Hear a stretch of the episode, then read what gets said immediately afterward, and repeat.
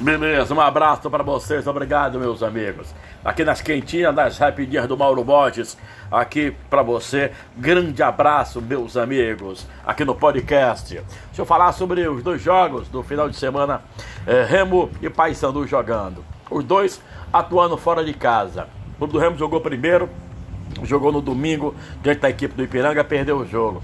Time frouxo, chegou lá, sentiu sentiu, como diz na, na, na gíria das artes marciais, sentiu a mão do adversário.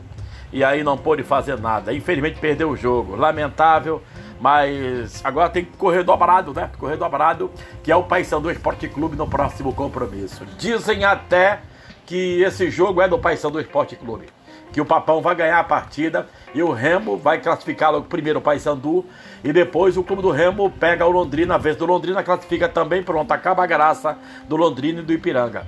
Eu acredito, no jogo do Paysandu ontem, segunda-feira, puxa vida, o Paysandu merecia ganhar o jogo, jogou muito. O goleirão do Paysandu Esporte Clube defendeu todas.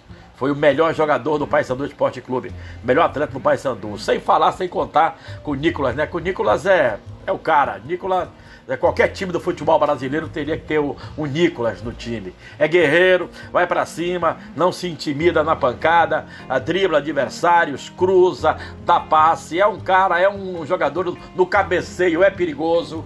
Uma testada do Nicolas é meio gol. Impressionante isso, né? E o Clube do Remo? O que, é que o Clube do Remo tem? Eduardo Ramos entrou na partida no segundo tempo, não disse para que veio. Acanhado, parece que estava com medo.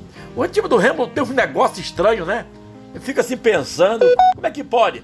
Será que, será que vai recuperar uh, no próximo domingo? Estão brigando aí para que o jogo seja no mesmo horário de, do, da, da, equipe do Ipiranga e a representação, portanto, aí do, do, do, do Londrina, né?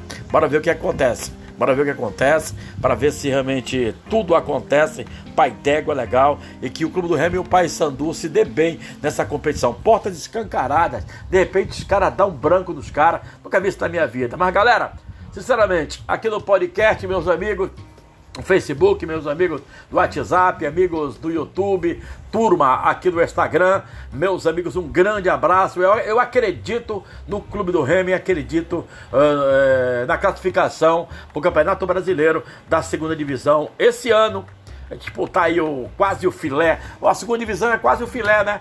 É, é, é pra, da, da, CBF, porque entra muito dinheiro, muita grana, e aí podemos fazer muitas coisas com esse dinheiro, com toda certeza, inclusive pagar dívida dos nossos clubes. Acredito no Remo e acredito no Paisão do Esporte Clube. Um abraço a todos, obrigado pelo carinho, é nós. Aqui nas quentinhas do Mauro Borges, no podcast do dia a dia.